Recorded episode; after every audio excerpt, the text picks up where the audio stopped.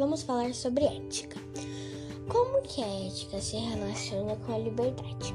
Todos os seres humanos são livres para fazer as suas escolhas, mas nem todos escolhem fazer o que é correto, levando a consequências ruins. Por isso, devemos sempre pensar em fazer escolhas boas, que não irão nos prejudicar e nem as outras pessoas. Qual a relação entre ética e moral?